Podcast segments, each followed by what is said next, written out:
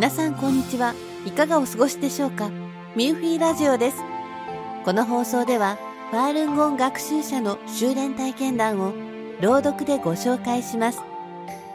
今日は2022年11月6日にミューフィーネットで発表された家族の避難や叱責の中で神聖を高めるという内容です。それではお聞きください。家族の避難や叱責の中で神聖を高める。文、中国のファールンゴン学習者。私は田舎の主婦です。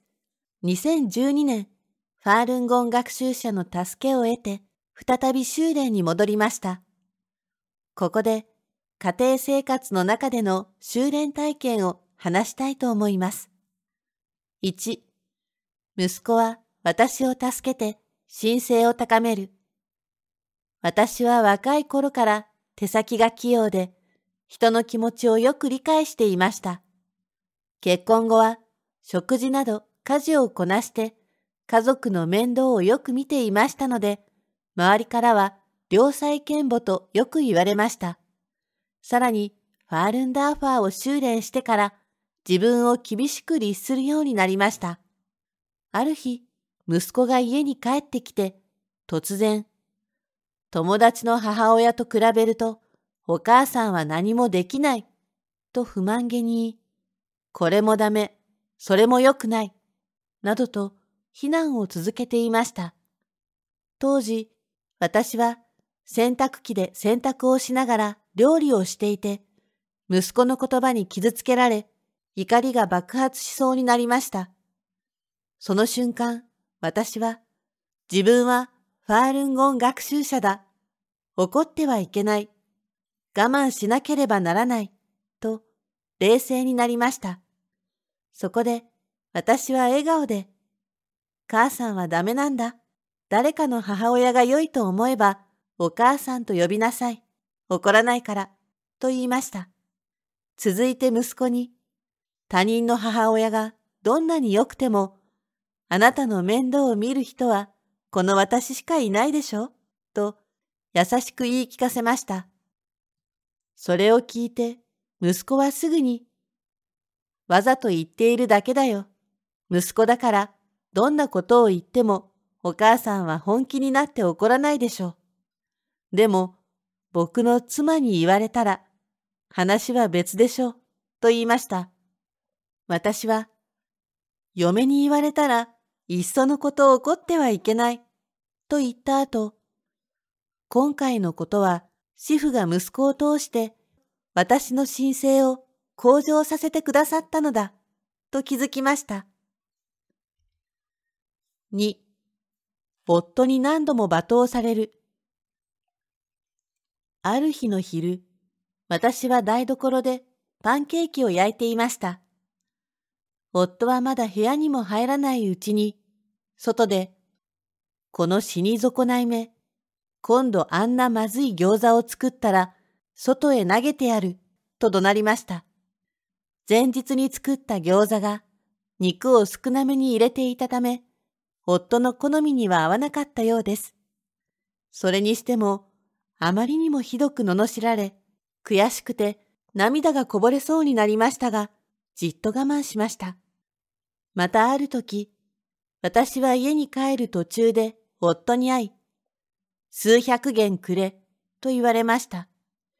私は、そんなに現金を持っていないよ。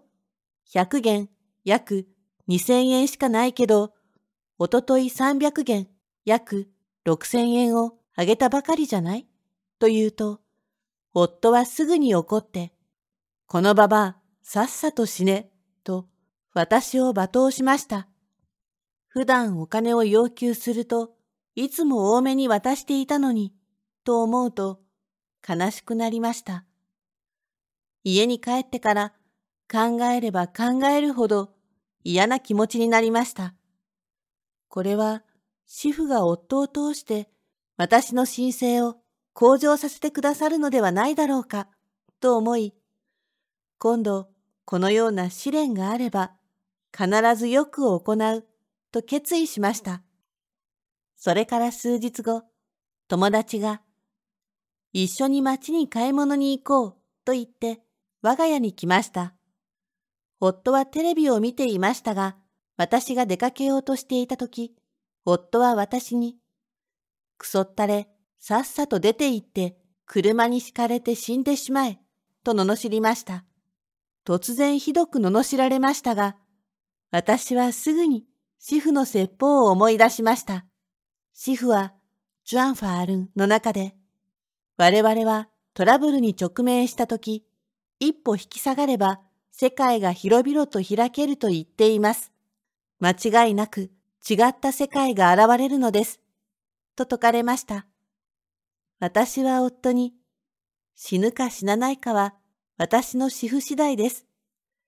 主婦が私の合力を消してくださったので、車は私を避けます。私は必ず無事に家に帰ってくるわよ。と笑顔で言いました。私は忍耐することができたので、ダーファーのこの次元での要求に符合し乗り越えました。ですからそれ以来、夫は二度とそのような口調で私に言うことはありませんでした。主婦、ありがとうございます。